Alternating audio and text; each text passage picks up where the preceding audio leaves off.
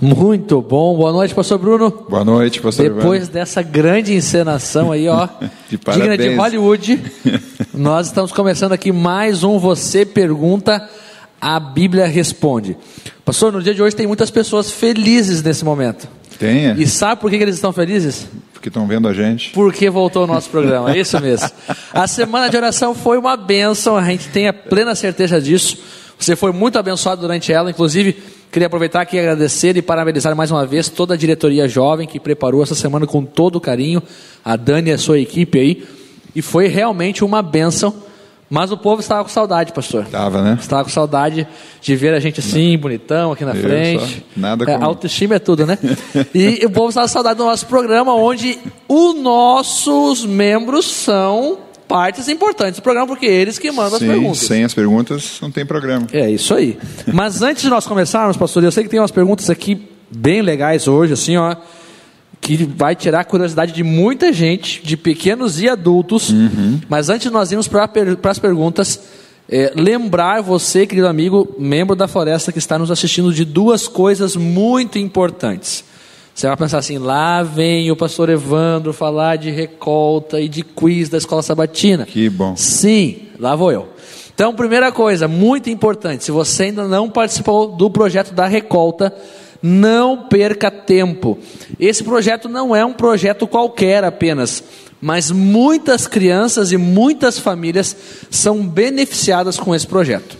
Então, a recolta, nós fazemos um projeto de arrecadação de recursos, de dinheiro que não é simplesmente dar do nosso bolso, você até pode fazer isso também, mas é nós irmos para outras pessoas que não conhecem a igreja e através desse projeto apresentar aquilo que a igreja tem feito em prol da comunidade e aí então convidar a pessoa a participar também. E todo esse valor arrecadado, primeiramente, pastor, isso é muito interessante. Ele vai para auxiliar crianças que não têm condições de estudar no colégio particular na nossa rede adventista, por exemplo. Exatamente. E aí esses recursos são utilizados e essa criança ganha uma bolsa integral. Ela ganha bolsa de estudos, ela ganha uniforme, ela ganha livros, ela ganha todo o amparo que precisa para estudar na nossa rede adventista. E ainda assim, parte desse recurso volta para a nossa igreja e também ajuda os departamentos que mais atuam aí é, com crianças também e na questão social, que é os aventureiros, os desbravadores e a nossa asa ação solidária adventista. Então todos esses parte desses recursos voltam para a nossa igreja e também são usados para abençoar outras pessoas. Pastor, um detalhe, para que volte a parte dos nossos departamentos, a gente tem que alcançar a, a nossa, nossa meta. meta. Muito importante. Qual que é a nossa meta, pastor? 11 mil reais. 11 mil. Barbado. O que é isso para os nossos membros valorosos? Nada. Não é Troco. nada. Então, se você não participou ainda, querido amigo, participe, não perca tempo. Faça a diferença na vida dessas pessoas que vão receber o auxílio desses recursos. E o segundo recado, que é tão importante quanto nós estamos batendo nessa tecla todas as semanas, é que você possa preencher o quiz da escola sabatina. Eu, por um lapso, pode ter acontecido com você também, eu esqueci de responder o meu, pastor. E eu respondi agora, na Amém. frente do pastor, que foi minha testemunha. e eu respondi em 10 segundos, não O é fiscal, mentira. Em fiscal. 10 segundos eu respondi. Ali as perguntas, a maioria já ficam salvas da semana passada. Você só responde se você teve comunhão, relacionamento e missão, salvou e pronto. Essas perguntas, a resposta para essas perguntas são muito importantes para nós. Todos devem responder. Adultos, jovens, adolescentes, crianças, até mesmo aquelas que não sabem falar, talvez, não sabem escrever, não São sabem usar hall, né? celular. São do hall. São do hall. Os pais fazem por aquela criança porque sabem se estudou a lição e assim por diante. Pastor, eh, semana passada, na terça-feira, nós estávamos com 167 preenchimentos. O limite é quarta, né? Sim. Hoje, domingo, nós já estamos com 221. Amém. Então, houve uma- Amém. e a nossa meta é chegar a 280 até quarta-feira. Amém. Então, obrigado aí quem já respondeu. E você que não respondeu ainda, corre lá, é 10, 15 segundinhos você responde. Nossa meta é chegar em 280 e vai ser muito importante para nós a sua resposta. Muito bem, pastor. Vamos lá. Feito aqui o nosso merchan saudável, merchan gospel, nós vamos então para nossas perguntas de hoje. E aqui nós vamos começar com uma pergunta muito interessante, que é a seguinte: Pastor, em Gênesis capítulo 32, verso 22 a 28, não sei se tu vai ler aí ou não, Hum, sim. mas ali diz que Jacó lutou com Deus, uma história bem conhecida de todos nós. A pergunta é a seguinte, do nosso querido ouvinte aí: quem estava ali lutando com Jacó? Muito boa pergunta, né? Boa. Bem interessante. Você que está com a Bíblia aqui na igreja ou em casa nos assistindo, por favor, Gênesis 32, a partir do verso 22, vamos ler o texto, depois a gente vai discorrendo então para responder a, a pergunta, né? Gênesis 32, a partir do verso 22. Levantou-se naquela mesma noite, tomou suas duas mulheres, suas duas servas e seus onze filhos e transpôs o val do Jaboque. Tomou-os e fê-los passar o ribeiro, fez passar tudo o que lhe pertencia, ficando ele só, e lutava com ele um homem até o romper do dia. Vendo este que não podia com ele, tocou-lhe na articulação da coxa, deslocou-se a junta da coxa de Jacó na luta com o homem. 26. Disse este: Deixa-me ir, pois já rompeu o dia. Respondeu Jacó: Não te deixarei ir se não me abençoares. 27. Perguntou-lhe, pois, Como te chamas? Ele respondeu: Jacó. Então disse: Já não te chamarás Jacó, e sim Israel, pois como príncipe lutaste com Deus e com os homens e prevaleceste. Então aqui já dá mais ou menos uma. O último verso já dá uma, uma resposta. Lutou com Deus, ok? Então aqui a gente já tem um indício. É Deus. É Deus. Agora Ok. a questão é quem da trindade ou da divindade estava ali lutando com Jacó. Né? Esse é o, é o grande ponto. Então vamos lá. Vamos lá. Existe uma palavra é, conhecida pela, principalmente nós que somos teólogos conhecemos mais, mas é importante o, o, os irmãos saberem também, chamada teofania. Essa expressão ela expressa ou significa a manifestação de Deus em algum lugar, em alguma coisa ou em alguma pessoa, ou em forma humana. Então, quando isso acontece na Bíblia, a gente tem alguns exemplos, eu até trouxe um outro aqui, botei o texto de Josué 5,14, quando estão para conquistar ali Jericó, ele também tem um encontro com uma pessoa divina. ok? Então, quando isso acontece, Moisés, quando mais conhecido na sarça ardente, é uma teofania. Está tendo um encontro com um ser divino, então essa é a expressão teológica que a gente usa. ok? Mas aí a questão, então, com quem ele está se encontrando. E aí a gente tem um recurso maravilhoso para saber especificamente, a gente sabe ali que é Deus, não, é nenhum, não era um anjo, não era um ser humano, mas era Deus, qual das três pessoas da divindade? Patriarcas e Profetas diz assim: A luta continuou até perto do romper do dia, quando o estranho colocou o dedo à coxa de Jacó, e este ficou manco instantaneamente. O patriarca discerniu então o caráter de seu antagonista, soube que estivera em conflito com um mensageiro celestial, e por isso foi que seu esforço quase sobre-humano não ganhara a vitória. E agora a resposta é clara: era Cristo, o anjo do concerto, que se havia revelado a Jacó. Então a luta de Jacó foi com Jesus. Ok? Ele que estava ali presente. O contexto, né, pastor? É, Para quem de repente está assistindo, não conhece muito da Bíblia, é, Jacó havia enganado o pai para receber a primogenitura. Esaú, seu irmão, ficou irado com isso e jurou ele de morte. Ele teve que fugir. E ele ficou 20 anos longe, até que Deus mandou ele voltar para a terra. E ele está voltando com muito medo de que Esaú quisesse a vingança. E ele recebe notícia que Esaú vinha com seus homens ao encontro dele. E ele, então, muito preocupado com isso, ele tem essa noite de angústia, de luta, onde ele busca o perdão de Deus. Mesmo que de repente o irmão o encontrasse e desse fim à vida dele, ele queria estar em paz com Deus pelo pecado que ele tinha cometido. E por isso essa luta, né? por isso que ele disse que não ia deixar, é, enquanto não recebesse a bênção, ele não deixaria o seu antagonista ali.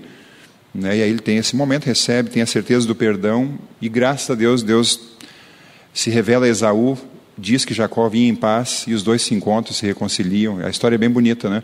Mas só para que as pessoas entendam em que contexto isso aconteceu. Muito bom. Ok. E isso aí nos ajuda a entender também uma outra questão que nós temos muitas vezes, né, pastor? Que Sim. é achar que Jesus ele atuou no mundo apenas após a sua encarnação. Claro que a gente sabe o nome Jesus é Uhum. o seu nome que ele recebeu após a sua encarnação, a sua vinda a esse mundo. Nós conhecemos então como Deus o Filho, a segunda pessoa Uhum. da divindade.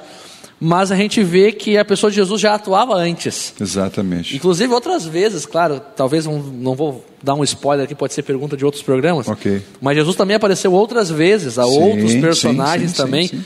Quando diz, por exemplo, ali é, o eu sou, ou quando diz ali o anjo do Senhor, Uhum. a gente sabe que, através do Espírito Profecia e também da Bíblia, de que foi Jesus também que apareceu. Uhum, exatamente. Então a gente vê que eh, Jesus ele já estava atuando, atuou desde o início do mundo, criando ele também junto com Deus. Isso. E durante a história toda do mundo, Jesus estava atuando para fazer o que ele está fazendo hoje, que é aproximar o ser humano da Uhum. E salvação. pastor, assim, parece tão básico isso para a gente, ainda bem, porque somos estudiosos da Bíblia. Mas uma vez, eh, conversando com um pastor de uma outra denominação, e nós começamos a conversar, e quando eu mencionei isso, de que Jesus já existia, já participou da criação eh, eh, e atuava eh, aqui, na, ele ficou apavorado assim, e me perguntou aonde que eu podia provar na Bíblia, e aí eu tive que ir a João, capítulo 1, né, que nós temos os textos, e ele ficou impressionado com aquilo. E eu mais impressionado de ele não saber isso. É verdade. Né? Somos abençoados, né? Sim. Quando a gente estuda a Bíblia, nós, Sim, nós sim, somos abençoados. Vamos lá, pastor, tem uma segunda pergunta aqui. Essa aqui é muito interessante, Vamos mas lá. muito interessante mesmo. Talvez é dúvida de muita gente, talvez as pessoas não tenham coragem de perguntá-la, pastor. E essa pergunta, ela sempre aparece, né? Sempre aparece. Mas já, já digo aqui um parabéns para quem teve coragem de perguntar. É verdade. Mas é a dúvida de muita gente. A pergunta é a seguinte: é, os dinoss... bem simples a pergunta, bem direta. Os dinossauros realmente existiram? Porque hoje a gente vê a arqueologia aí descobrindo aí ossadas e- Uhum, e, a gente vê pela ciência mostra que de, de fato existiu. Mas será que a Bíblia fala alguma coisa? A revelação de Deus, o Espírito de Profecia menciona alguma coisa Então. sobre os dinossauros, pastor? Vamos lá, boa pergunta, né? Boa pergunta. Então, nós não temos essa expressão na Bíblia, ela não aparece. Né? Nós temos ah, algumas expressões falando de animais gra- grandes, de peixes grandes, eh, mas não temos a expressão dinossauro na Bíblia. Então, a gente vai trabalhar eh, biblicamente em cima de algumas eh, deduções, ok? E depois a gente tem, então, uma confirmação eh, mais clara assim, do Espírito Profecia, que é uma bênção que nos ajuda a ter uma compreensão mais precisa de cada. O, o livro cada de detalhe. inclusive, cita alguns desses animais, né, pastor? Sim. E a gente vê ali pelas características Isso. Uhum, que se encaixaria também aos dinossauros, a esses animais grandes, mas também a nomenclatura ali é outra também, né? Isso aí. Então não tem a palavra dinossauro de forma clara na Bíblia, Ok. mas, há, citações e há, textos que nos dão a entender que de fato existiu, e aí vem o Espírito de Profecia Isso. e deixa mais claro pra Exatamente. Então, uma, uma- respondendo para algumas pessoas que eu já eh, recebi essa pergunta, eu já ouvi, eles existiram? Sim. Ok? Como a gente pode afirmar? Eh, as ossadas que são achadas, não tem como negar, né, que esses animais gigantescos eles existiram, estiveram na Terra, ok? Então, às vezes as pessoas têm até essa dúvida se realmente eles existiram. Então, aquilo que os arqueólogos encontram comprova isso. Agora, o que aconteceu com eles então? Ok? Então, vamos na Bíblia, eh, Gênesis 6, por favor. Você que está aí, aqui na igreja e está em casa, Gênesis 6. A gente vai ver dois versículos aqui e a partir dele a gente vai avançando nesse assunto. Gênesis 6, versos 12 e 13. Eu vou ler aqui. Diz assim: Viu Deus a terra e eis que estava corrompida. Presta atenção agora, porque todo ser vivente havia corrompido o seu caminho na terra. Verso 13: Então disse Deus a Noé: Resolvi dar cabo a toda a carne, porque a terra está cheia de violência dos homens, e eis que os farei perecer juntamente eh, com a terra. Ok? Então, eh, parece sugerir que houve eh, uma corrupção nas espécies animais também, quando usa a expressão todo ser vivente. A gente sabe que o pecado afetou a todos, até a natureza, inclusive. Né? Todos, o ser vivo sobre a terra foi atingido, tanto o ser humano, animais e a vegetação também, todos sofreram esses efeitos. Então, como resultado do pecado, eh, a terra ficou cheia de violência. Ok? Por isso Deus então resolve dar cabo, e tanto é que a maneira como ele resolve eh, recomeçar o processo na terra não envolvia só seres humanos. Ele podia simplesmente eliminar a humanidade, mas ele também elimina os animais que não entraram na arca. Ok? Então mostra que realmente o problema atingiu os animais também. Mas vamos lá. Então, após a entrada do pecado, agora um detalhe interessante, passaram a existir espécies, isso aqui é importante, resultantes da manipulação direta de Satanás. Ok? Satanás começou também a trabalhar e se utilizar dos poderes que ele possuía para perverter também eh, as espécies animais. E aí então vem uma expressão eh, que não é muito comum, E agora eu vou citar, então, uh, Spiritual Gifts, volume 3, página 75, que são os escritos do Espírito Profecia, onde ele escreve assim: Todas as espécies de animais criadas por Deus, olha só, quando ela faz essa, quando ela menciona dessa forma, quer dizer que existem outras que não foram criadas por Deus. Ok? Foram manipuladas. Exatamente. Foram... Então, todas as espécies de animais criadas por Deus foram preservadas na arca. Ok? Aqueles que foram criados e existiam ainda na condição original como Deus os criou, só infelizmente afetados pelo pecado, entraram na arca.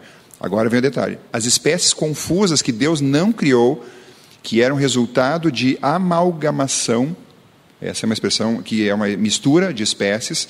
Hoje a gente pode entender um pouquinho isso com algumas raças de cães que são misturadas e saem os cães mais ferozes e tal, né, para ter uma ideia. Então, essa mistura de espécies, elas foram destruídas pelo dilúvio. Então aqui ela não, não especifica, não dá o nome, mas menciona então que houveram algumas espécies que Satanás é, então manipulou, misturou, né?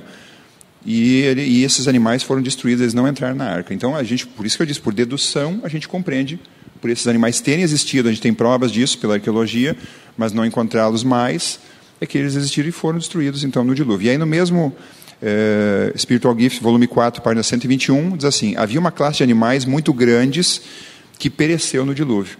Deus sabia que a força do homem diminuiria depois do dilúvio, começa a diminuir o tempo de vida, o porte vai diminuindo também. Talvez antes o homem conseguia lidar, por ainda ter o porte avantajado que Adão tinha logo ao ser criado. E esses animais, ela segue dizendo, gigantescos, não poderiam ser controlados pelo homem. Então, também baseado nisso, Deus permite que esses animais não entrem na arca, morrem no dilúvio e por isso a extinção deles. Ok? É, esse é o pensamento oficial da igreja. Eu sei, de repente tem alguém ouvindo e já leu alguma coisa diferente disso. Existem algumas pessoas que opinam que, teve, que esses animais entraram, mas eu fico com. E gente, cabeça que afirma isso, e eu não estou questionando a capacidade delas, Sim. mas eu fico com a inspiração que me dá essa informação precisa. Né? Muito bom. E tem uma coisa interessante também, né, pastor, que a gente tem às vezes o costume, é, como esse relato está em Gênesis capítulo 6, muito próximo do relato da criação, uhum. a gente às vezes pensa que é, o dilúvio veio logo em seguida depois que Adão e Eva foram expulsos do jardim, mas a gente sabe que houve um período de tempo, né? Sim. E foi nesse período de tempo então que Satanás ele misturou as raças, misturou as espécies, Isso. e esses animais surgiram. E aí tem um outro ponto interessante que a gente pode pensar assim: ah, mas por que, que eles eram tão grandes? Então hoje os achados arqueológicos de dinossauros são grandes ossadas. Uhum. E aí é o que tu reforçou também, né? Uhum. Naquela época o ser humano também era maior. Exatamente. E aí tá... Depois do dilúvio, então, que veio essa, Isso aí, que houve essa esse impacto maior do pecado na uhum. nossa estatura, na nossa uhum. força, na uhum. nossa então, naquela época, Noé também era maior. Viviam mais, viviam Sim, 900 e poucos anos. A média era 900 anos, exato. A altura era maior também, a força era maior, uhum. os animais automaticamente também eram Proporcionalmente. maiores uhum. do que uh, os que são hoje. Exatamente. Mas muito interessante essa parte que diz que, que Deus preservou apenas aqueles que ele criou, até porque os outros não foram criados por Deus, não fazia parte do seu plano, e poderiam trazer uma destruição maior ainda a humanidade. E quando a gente vê Hollywood, né, trazendo os dinossauros, uhum. a gente vê ali que de, Sim, de fato perseguindo ser, as pessoas. De fato seria isso se eles existissem Sim. até hoje. Os Sim. dinossauros ali, os T-Rex da vida, perseguindo todo mundo e, e, acabando com a população. Então, na sabedoria de Deus, Deus uhum. preservou aquilo que ele havia criado. Exatamente. Muito bom. Vamos lá, temos uma terceira pergunta aqui. Vamos lá. Do meu amigo Carlos, eu vou dizer aqui porque uma pergunta muito boa também, e ele já enviou essa pergunta faz um tempinho. Sim. E, e ela tá sempre tá... bate na trave de ser respondida e último, o tempo acaba. No último tempo. Mas meu amigo Carlinhos, está aqui sua pergunta hoje, muito boa e vai ser respondida. E a pergunta é a seguinte: Em Filipenses capítulo 4, 3, diz que o nome de algumas pessoas está no livro da vida. A Bíblia nos traz essa informação. A pergunta então é a seguinte: Qual o critério para afirmarmos, ou esse texto afirmar, que o nome de alguém está no livro da vida. Como a gente pode ter uma certeza ou afirmar que o nome de alguém está no livro da vida, pastor? É, pode parecer às vezes até uma presunção, assim, dependendo de como você entender isso, né? Como é que alguém pode afirmar, se você tiver a ideia assim, que o nome está no livro da vida, está salvo, né? Como é que Paulo, no caso o autor da carta aos Filipenses, podia afirmar isso? Não, fulano, fulano estão salvos, em outras palavras, né? Eu acho que essa é a, é a questão é, em, que nós temos que esclarecer. Então, Primeira coisa, abrir lá em Filipenses 4, versículo 3, para a gente ler o texto. E depois a gente então segue na explicação. Filipenses 4, verso 3, diz assim: A ti, fiel companheiro de julgo, também peço que as auxilies, pois juntas se esforçaram comigo no evangelho, também com Clemente e com os demais cooperadores meus, cujos nomes se encontram no livro da vida. Olha aí, pastor. Então, Paulo afirmou que Clemente e outros companheiros aí, demais companheiros, eles tinham o nome no livro da vida. Como é que ele podia fazer essa, essa afirmação? Será que eu e tu poderíamos afirmar? Eh, aqui o Fabinho, nosso companheiro de ministério, ancião, Loazil, Paulo, nossos companheiros de louvor, uh, Yelda, nossa secretária uh, administrativa da igreja, companheira, né? Marlon, nosso companheiro de culto, não falha, né? Primeiro a chegar, uh, estão com o nome no livro da vida. Seria uma presunção da nossa parte fazer essa afirmação? O que, que vocês acham? Você que está aqui. Paulo era ousado, né? Ele tanto falou dessas pessoas como ele falou dele mesmo também, né? Sim. Antes da sua morte, sim. falou assim: ó, agora a coroa da justiça está Ok, guardada. então, estava afirmado. Olha, eu estou também convicto da minha O salvação. nome estava, e ele estava certo na afirmação, não foi presunção, por quê?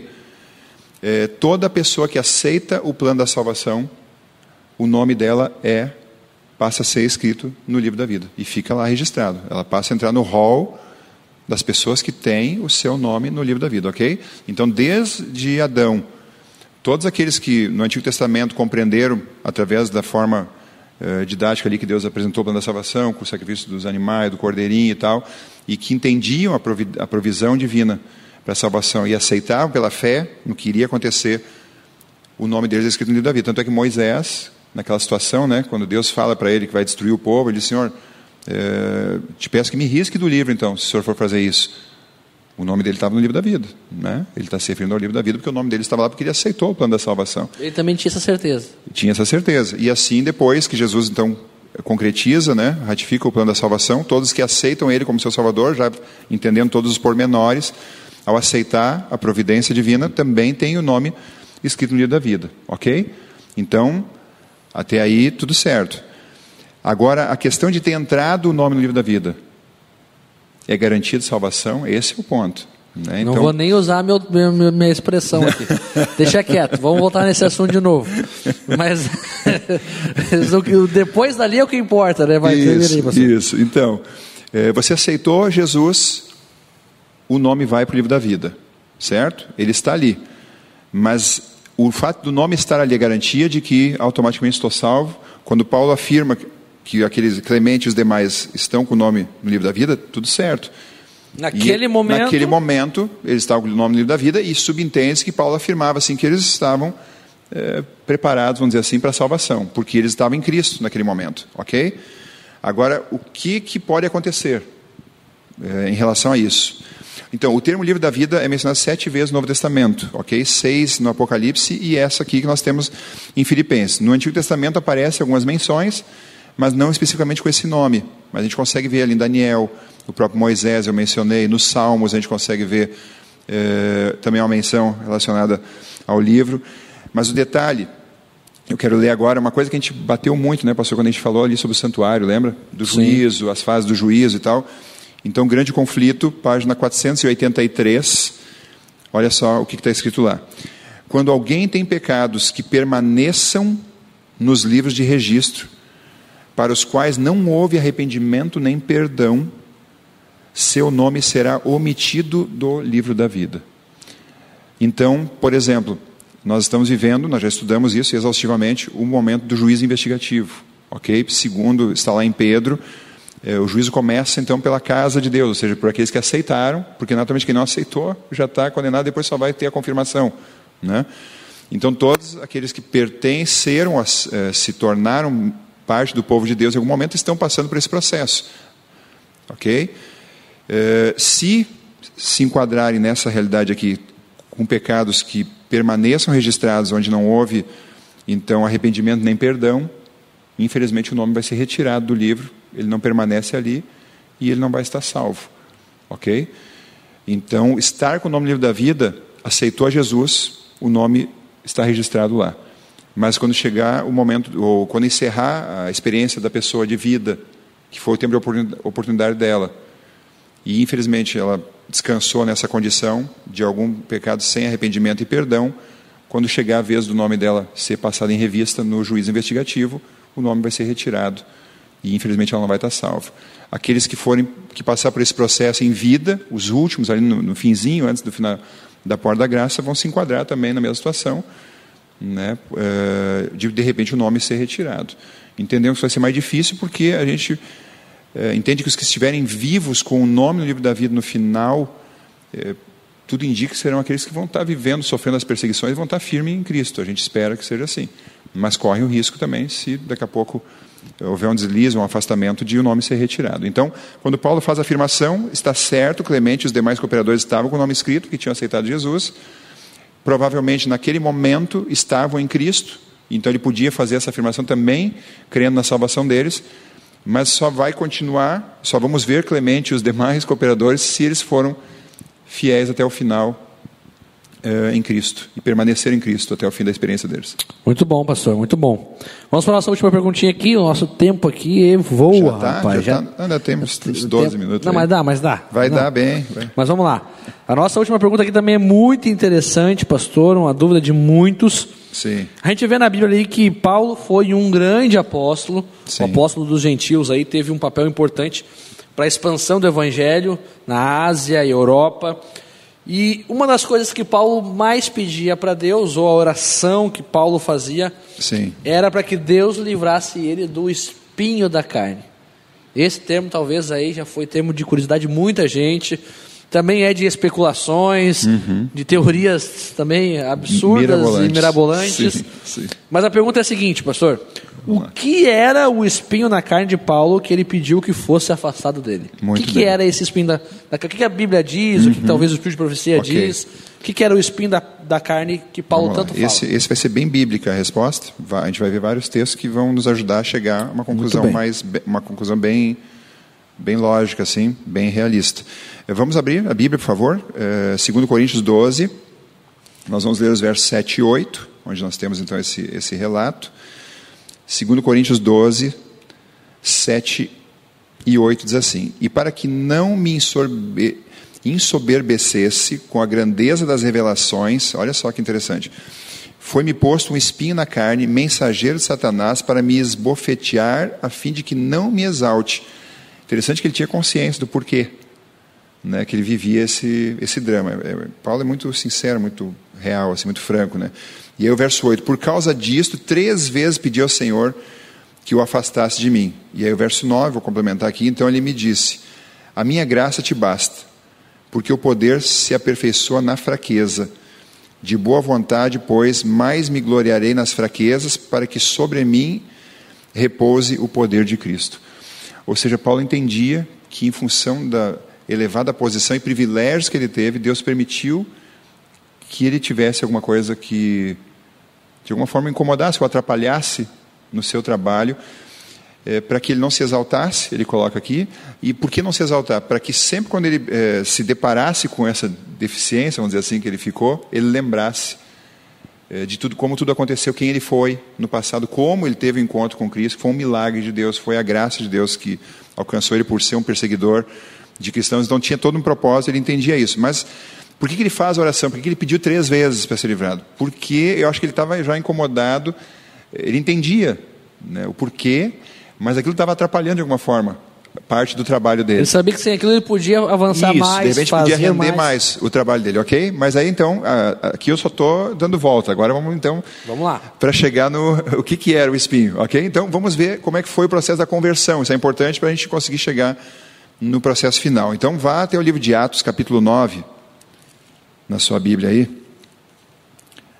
Atos, capítulo 9. E nós vamos ver alguns versos aqui.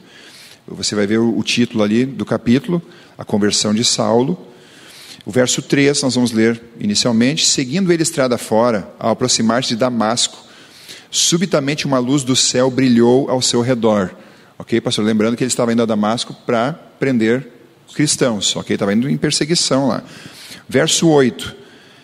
Eh, Então se levantou Saulo da terra e abrindo os olhos, nada podia ver, e guiando-o pela mão, levaram-no para Damasco. Verso 9. Esteve três dias sem ver, durante os quais nada comeu nem bebeu. E finalmente, nessa sessão aqui, o verso 18: Imediatamente lhe caíram dos olhos como que umas escamas e tornou a ver. A seguir levantou-se e foi batizado. Então aqui está o momento da conversão. O que, que é importante aqui, pastor, dentro da, do que, onde a gente vai avançar, né? Ele vê uma grande luz, uma luz brilhante, muito forte, que era a glória de Jesus se manifestando para ele. Ele perde a visão, ele fica três dias sem a visão e depois então Ananias ora com ele é, para que fosse restaurada a visão dele e o batiza. Ok?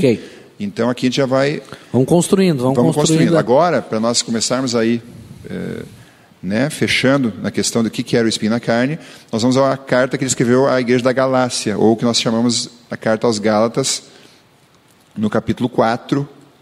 E aqui a gente já vai ter uma informação interessante. Lembre que o encontro com Cristo ele viu uma luz forte, certo?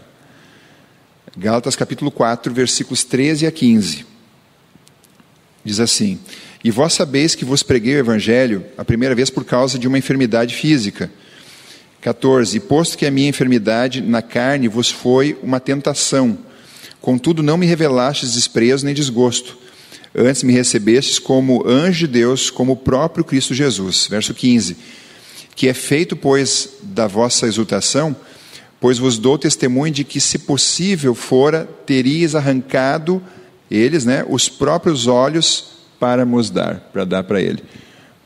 Ou seja, ele está falando de uma enfermidade que ele tinha, algum problema, e, e eles acolheram ele tão bem que, se fosse necessário para poder ajudá-lo, se fosse possível na época, não tinha os recursos que tem hoje, eles arrancariam os próprios olhos para poder ajudar Então isso nos dá uma indicação de que os seus o seu problema era nos olhos. Dá uma indicação que o espinho na carne é uma deficiência que ele ficou eh, Depois na de ter visão ficado após cego. ter tido o encontro com Cristo. E por ter sido naquele. Deus permitiu, talvez, esse, essa fragilidade, justamente porque foi uma sequela daquele momento, para que sempre ele lembrasse, se brotasse qualquer tendência de algum orgulho, alguma vaidade, assim, ele lembrasse como ele conheceu a Cristo, como ele recebeu a revelação, e entendesse que tudo que ele fazia, o que ele era, era por causa de Cristo, da misericórdia de Cristo, porque ele estava indo perseguir. Né? Vamos dizer bom. assim, pela lógica, né, pastor, na nossa concepção humana, ele deveria ter sido fulminado naquele momento, com a glória de Cristo. Mas, pelo contrário, Ter houve um processo. cego foi lucro. Foi, foi barato. Mas então, para a gente conseguir ampliar um pouquinho e ter a certeza de que realmente eh, era esse o espinho na carne. Vamos ver algumas, alguns outros detalhes aí? Eu disse que nós ia discorrer bastante na Bíblia. 1 Coríntios 16, 21. 1 Coríntios 16, 21, uma informação que a gente vai ver se repetindo depois em alguns outros versos. 1 Coríntios 16, 21, ele está concluindo a primeira carta aos Coríntios, e ele diz assim: eh, a, saudação escrevo a eu, Paulo, de próprio punho. A saudação escrevo a eu, Paulo, de próprio punho. Quando ele está dizendo que a salvação ele escreve de próprio punho, o que, que ele está querendo dizer? Que o restante da carta tinha sido escrito por outra, Por outra pessoa. pessoa. Então a gente tem essa informação em Romanos, não precisamos ler o texto, Romanos 16, 22, eh, menciona a questão de uma pessoa que escrevia para ele. Ele tinha um escriba que escrevia. Isso é um indício de que para ele ter alguém que escrevesse para ele é porque ele tinha alguma dificuldade para fazer isso. Não era uma dificuldade cultural, ele não era um analfabeto, a gente sabe que ele era extremamente eh, erudito pelo que ele escreve, né, pelo conteúdo das cartas, a gente vê que é uma pessoa extremamente culta, mas ele usava o final, ele fazia questão de escrever a saudação de próprio punho para dar autenticidade à carta, para que não houvesse dúvida que realmente o conteúdo tinha vindo dele, inspirado por Deus naturalmente, ok? Então vamos ver um outro texto que reforça isso, Colossenses 4,18, uma outra carta que ele escreve, também já ali na sua conclusão, o último verso da carta, Colossenses 4,18, diz assim: A saudação é de próprio punho. Paulo, lembrai-vos das minhas algemas, a graça seja convosco. Ok? E agora então, o texto para matar o assunto, Gálatas de novo, volte um pouquinho aí, capítulo 6, Gálatas 6, verso 11: Vede com que letras grandes vos escrevi de meu próprio punho. Ok? Então aqui agora ele dá duas informações. Ele escreve com o próprio punho, também o final da carta, ok? E ele diz que escreve com letras grandes, talvez pela própria deficiência da visão, quando ele está escrevendo, ele, ele faz uma letra maior, ok? mas também escreve somente a, o final da carta com o próprio punho, se utilizando sempre do escriba, do auxiliar, para escrever suas cartas. Então, diante dessas informações, a gente conclui que o espinho na carne de Paulo foi uma sequela que ficou na visão após aquele encontro com Cristo, onde a glória de Cristo ofuscou, ele deixou ele cego, e na restauração, não que o, a oração foi feita pela metade, ou coisa assim, mas Deus permitiu que ficasse realmente algo ali para que sempre ele se lembrasse de como ele encontrou a Cristo, de que tudo que ele era, que ele fazia era por causa de Cristo, e mantivesse a dependência e a humildade sempre de Deus. Muito bom. As perguntas de hoje, como, como sempre, muito boas, muito Sim. esclarecedoras as, as respostas. Lembrando você de que você participa desse programa. Então, nós estamos encerrando aqui o programa de hoje. Nosso tempo acabou. Mas você já pode mandar agora mesmo ou durante a semana as suas perguntas para o próximo programa. E você pergunta, a Bíblia responde. Pastor, termina com oração para nós? Vamos orar. Vamos, Vamos orar então? Vamos orar. Bom Deus, obrigado mais uma vez pela oportunidade de nós estarmos aqui juntos, estudando Tua palavra, tendo a compreensão eh, de algumas coisas que, se nós nos aprofundarmos, nós conseguimos encontrar eh, o verdadeiro propósito para o qual o Senhor deixou registrado nas Escrituras e que o Senhor nos dê cada vez mais eh, disposição para estudarmos a Bíblia, para fundamentarmos nossa fé nela, na certeza de que ela é o mapa que nos leva à vida eterna. Cuida de nós nessa noite, nos dê um bom descanso, um retorno feliz para casa, aqueles que aqui estão, os que estão em casa também possam estar felizes com suas famílias. Nos dê uma boa semana. Nós pedimos e agradecemos em nome de Jesus. Amém. Amém. Muito obrigado, querido amigo, pela sua companhia. Lembrando então, participe da recolta. Não esqueça de preencher o quiz da Escola Sabatina. E que Deus abençoe e lhe dê uma ótima semana na sua companhia.